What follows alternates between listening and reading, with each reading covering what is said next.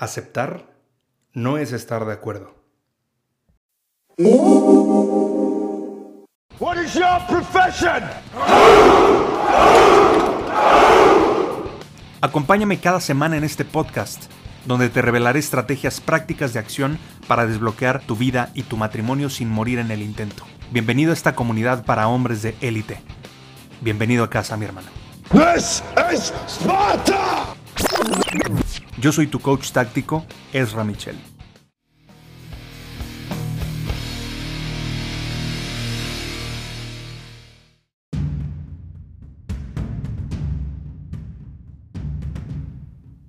Bienvenido, bienvenido de vuelta a este tu podcast, El hombre de élite. Deseo que te encuentres súper bien y bueno, simplemente déjame hacerte una pregunta. ¿Cuántas veces te ha pasado que escuchas un punto diferente al tuyo de vista y simplemente no estás de acuerdo con lo que estás escuchando? Y puedes llegar a pelear, puedes llegar a discutir, puedes llegar a defender tu punto de vista capa y espada. Sin embargo, sigues sin estar de acuerdo con la otra persona y la otra persona sigue sin estar de acuerdo contigo. Y esto pasa en nuestra relación de pareja, esto pasa con nuestros hijos, esto pasa con nuestros colaboradores, con nuestros proveedores, con nuestros clientes. Y es desgastante. Yo recuerdo cuando yo necesitaba ganar, cuando yo necesitaba pelear ante una situación donde yo no estaba de acuerdo. Y simplemente recuerdo que mi papá una vez contó una historia que le preguntaron a él, oye, ¿y tú qué prefieres? ¿Tener la razón o ser feliz? Y dice que él respondió, tener la razón en aquella época, ¿no? Y muchas veces es así, digo, igual no lo aceptamos de manera directa, pero decimos esta parte de, pues así son las cosas, ¿no? Y si no te parece, lo siento mucho, esto es como yo pienso y listo. Y no hay una negociación, no hay un acuerdo, y eso puede ser un problema. ¿Por qué? Porque somos poco flexibles. No tenemos un pensamiento flexible. Y al no ser flexibles, pues obviamente no dejamos ningún tipo de apertura. Incluso hay mucha gente que le encanta utilizar palabras como siempre, nunca, todo, nada, etc. Y este tipo de situaciones lo único que hacen es pues dejarnos sin ningún otro tipo de alternativa. Piénsalo por un momento, ¿cuántas veces hemos dicho es que tú siempre haces lo mismo? No es real, no es cierto, no siempre sucede. Pero decimos siempre. O aseveramos un hecho, cuando en realidad pues el hecho no necesariamente fue así, no es la verdad absoluta. Es una parte de la verdad, incluso te voy a, contar una historia, una fábula que tiene que ver con este punto. Y la fábula dice lo siguiente. Dice que habían cinco niños que nacieron ciegos y que simplemente los llevaron ante un elefante y pusieron a cada uno de estos niños en una parte distinta del elefante para que ellos pudieran a través del tacto imaginarse que era un elefante. A uno lo pusieron en una pierna, a otro lo pusieron en la panza del animal, a otro lo pusieron sobre el lomo, a otro lo pusieron en la trompa y al último lo pusieron en la cola. Y les dijeron que, bueno, lo tocaran para poder imaginarse que era un elefante. Entonces lo empezaron a tocar y demás, cada uno desde donde se encontraba. Y al final de este ejercicio les preguntaron qué es un elefante y le preguntaron a cada uno de ellos. Y el que estaba en la pata dijo, pues un elefante es pues algo muy pesado, grueso, gordo y, inamovible. El segundo niño que estaba en la panza dijo, pues es algo que, se mueve hacia arriba y hacia abajo y, es como un poco más suavecito y está eh, calientito. Eso es un elefante. Ok, y al que estaba en la trompa, ¿y qué es un elefante? Le preguntaron.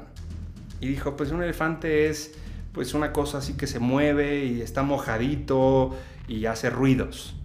Y así, cada uno de ellos fue dando su descripción. El que estaba en la cola dijo que era algo delgadito con pelitos en la punta. ¿Me explico? Ahora yo te pregunto, ¿quién de estos niños estaba diciendo la verdad? La respuesta es todos. Todos tenían una parte de la verdad, todos tenían una versión de la verdad, todos vieron el, o más bien todos se hicieron una imagen mental del animal desde su propia percepción. Y en este caso es lo mismo. Hay gente que tiene un sentido común diferente al tuyo. Porque mi frase favorita cuando yo era un egocéntrico de mierda hace algunos años, porque sí lo era, era esta parte de, es que sentido común, por Dios, es sentido común, eso es lo que yo decía. Hasta que un colaborador me dijo, ¿sentido común de quién? Y ahí me di cuenta que cada persona tiene un sentido común diferente. Cada persona tiene una historia diferente. Cada persona tiene una forma de interpretar totalmente diferente. ¿Me explico? Ahí es donde viene el tema. Entonces, cada uno de nosotros tenemos planos personales completamente distintos con respecto a lo mismo. Es decir, tenemos un plano o un preset o una configuración o llámale como quieras de cómo debería de ser el matrimonio, de cómo debería de ser un hombre, de cómo debería de ser una esposa, de cómo deberían de ser nuestros hijos, de cómo debería de ser un empresario o una empresa o de cómo deberían de tratar los colaboradores a los clientes. No lo sé, tenemos diferentes preconfiguraciones en este sentido. Y entonces cuando alguien no está de acuerdo con nosotros, simplemente está viendo la misma película con otros lentes. Y ahí es donde entra el poder de la influencia. ¿Y sabes quién va a influenciar a la otra persona? Únicamente aquella persona que esté en un estado de energía más elevado que el interlocutor. Y por otro lado, por supuesto, una persona que, que tenga las agallas y el bagaje cultural necesario para poder poner, digamos, en tela de juicio lo que se está diciendo en ese momento y validar con argumentos sólidos lo que piensa o lo que siente o lo que percibe. Entonces, dejemos de aseverar hechos en nuestra vida o en nuestro matrimonio o lo que sea. Empecemos a hablar desde la percepción. Oye, yo sentí tal cosa en lugar de decir, es que esto fue lo que pasó. Una comunicación asertiva es no utilizar palabras como siempre, nunca, todo, nada, como lo hemos platicado anteriormente. Es empezar a decir, yo siento esto, yo pienso esto, yo analicé tal cosa, o yo me doy cuenta de tal cosa, o yo vi tal cosa, ¿me explico? Y de esta manera puedes explicar tu mente al interlocutor, llámese tu esposa, tu colaborador, tu cliente, este, tus hijos, no lo sé. Explica tu mente.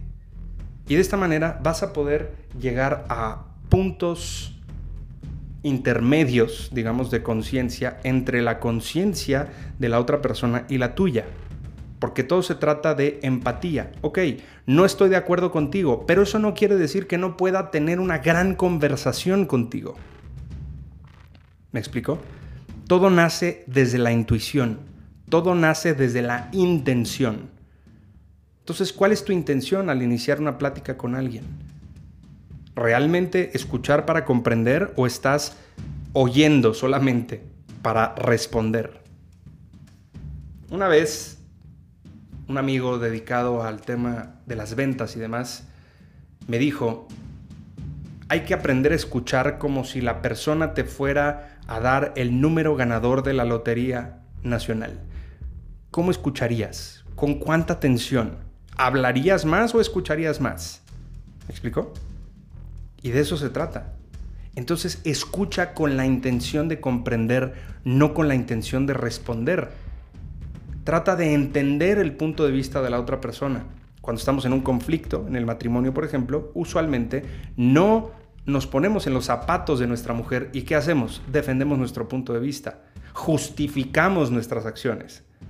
Y no se trata de esto, se trata de entender el punto de vista de la otra persona, que te repito, no necesariamente es estar de acuerdo, pero aquí no eres tú contra tu mujer, son los dos en contra del problema o en contra de la situación. Van a buscar soluciones en equipo, de eso se trata. Y eso es lo que te quiero dejar con este micro episodio del día de hoy.